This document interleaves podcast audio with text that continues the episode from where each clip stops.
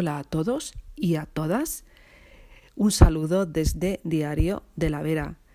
El 21 de febrero, la escritora jaraiceña María Antonia Morales cumplió 103 años y el alcalde de Jaraíz, Luis Miguel Núñez, viajó hasta su casa de Madrid para felicitarla y para celebrarlo con la familia.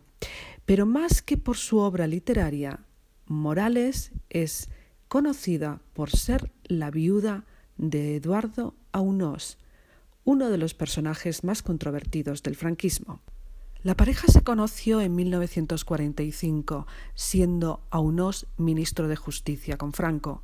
Él tenía 50 años. Ella era una joven recién licenciada en Filología de Lenguas Clásicas. Se enamoraron perdidamente y en 1958 Aunós inició un largo proceso de anulación matrimonial.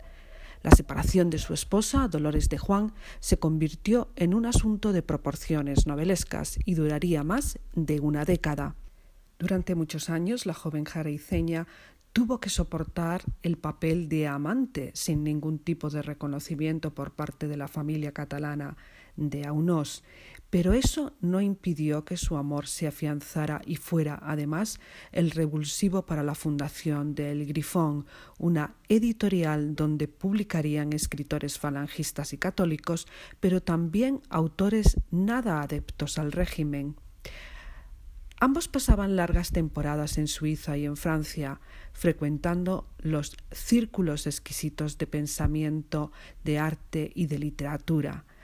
Aunós y María Antonia se casaron primero por el rito ortodoxo en Atenas y finalmente consiguieron casarse en España en 1967, poco antes de la muerte de él.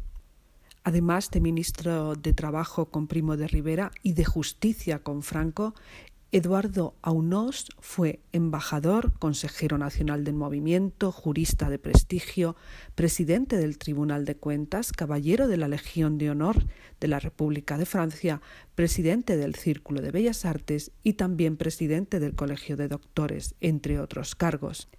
Y terminamos ya con un apunte fundamental, y es que la base argumental de esta crónica es el libro Eduardo Aunós, Su vida y misterios, publicado en 2018 por el escritor Rafael García Contreras.